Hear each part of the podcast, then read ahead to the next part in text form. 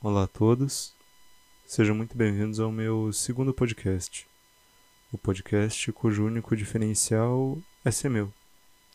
Mas esse segundo podcast tem um outro diferencial, que é de ser o segundo segundo podcast. Afinal, eu gravei uma primeira versão desse segundo episódio, só que eu fiquei muito pessoal. Em breves três minutos, eu começava a entrar em assuntos que eu não queria entrar nesse podcast, afinal, não conheço você eu não quero estabelecer uma relação de intimidade com você. Então, por favor, pare de me contar sobre seu relacionamento que acabou há dois meses, sobre o qual você tem sofrido muito. Eu não quero saber. Bom, dito isso, a gente chega aqui à discussão primordial desse segundo podcast passado o teste do microfone, eu preciso começar a ter algo a falar. E eu acho que eu não tenho. Mas eu vou falando e o assunto vai surgindo. É aí que está o segredo da prolixidade, né? É ir falando e dizendo as palavras à medida que elas aparecem na sua cabeça. Então você seleciona várias dentro do seu vasto repertório é, é, povoado pelos famosos escritos de Machado de Assis, Lima Barreto e Rick Riordan, o autor de Percy Jackson, e constrói uma frase ali que na verdade não faz muito sentido. Tanto que eu não sei exatamente se eu concordei esse último verbo com o sujeito inicial, porque eu me perdi quando eu estava falando do Rick Riordan o escritor e autor da quintologia Percy Jackson. E não obstante da quintologia Percy Jackson, como também de todos os inúmeros derivados sobre outras mitologias que ele terminou fazendo. Todos muito ruins, inclusive. O que eu não sei na verdade se eles são ruins ou se eu só fiquei muito menos jovem para gostar deles do que eu era quando eu gostava de Percy Jackson. O que faltou aí no Rick Riordan foi uma febre criativa que me motivasse a escrever todos os livros juntos. Aí eu lia tudo numa tacada só.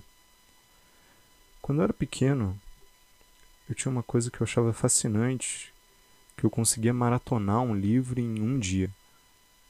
Assim como os jovens hoje maratonam séries, eu conseguia maratonar um livro. Eu lembro muito claramente do Guia do Mochileiro das Galáxias, que eu maratonei todo o terceiro livro em uma tarde. O que para mim foi fenomenal, assim, tipo, eu li 150 páginas em uma tarde e eu lembro de algumas cenas. Em especial uma muito específica que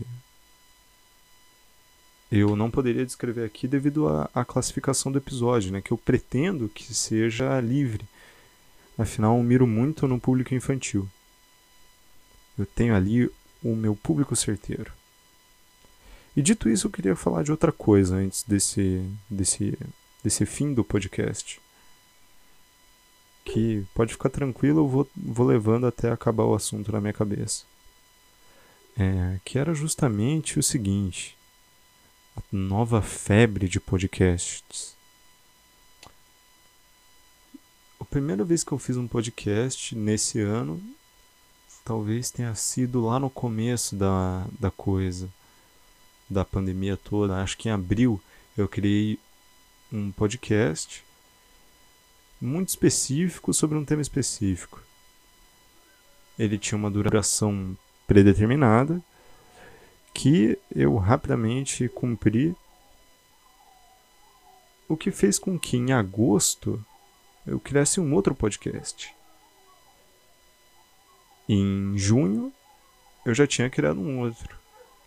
O que faz com que eu tenha, talvez, quatro contas no Anchor, que é o publicador de podcasts. Meu Deus, o que eu estou fazendo da minha vida? Tá tudo bem. Afinal, o mundo todo só faz podcasts agora. O que foi muito engraçado da hora que teve as lives todas e a febre das lives, que eu acho que acompanhou um pouco essa febre de podcasts, é que parecia que não existia nenhuma outra forma de se falar a não ser a vivo na internet. As pessoas nunca mais falavam de debates gravados, seminários. Só existiam duas formas de se produzir conhecimento: live ou podcast. Mas as lives elas, elas se exauriram muito rápido, né? Porque claramente não era o formato mais interessante, porque a live dá muito erro. Você tá assistindo o um negócio ali, daí do nada um senhor de idade começa a travar. Entra um novo senhor de idade com a câmera mostrando só a boca dele, num contraplongé um tanto ameaçador. E você não sabe o que fazer, né? A não ser ficar ali e tentar eh, forçar a linha de raciocínio para estender o seu interesse pelo assunto que no começo já não era tão grande. Então, uma live sobre preservação audiovisual, que naturalmente já interessa a uma, um público de maior idade, ela se torna intensamente povoada por velhos, todos filmando seus queixos. E no chat também, vários velhos falando boa tarde, pessoal. Boa noite, pessoal. Olá. Estou falando aqui de Laranjeiras do Sul, Santa Catarina. Eu não quero saber. Por favor, nós, enquanto jovens, estabelecemos um código de uso da internet que não prevê o compartilhamento ostensivo de informações pessoais. Então, não me diga onde você mora. Eu não quero saber e eu não quero carregar essa informação para o resto da minha vida. Tudo bem, Edson, de Laranjeiras do Sul? tire essa foto do seu perfil, bote uma foto de um anime independente que ninguém conhece e pronto, você estará apto a usar a internet. Mas os podcasts também avançaram numa outra linha, né? Que foram os podcasts que copiavam o Flow Podcast. Alguns deles eles abrigaram lá, como é o caso do Master ou o Podpah.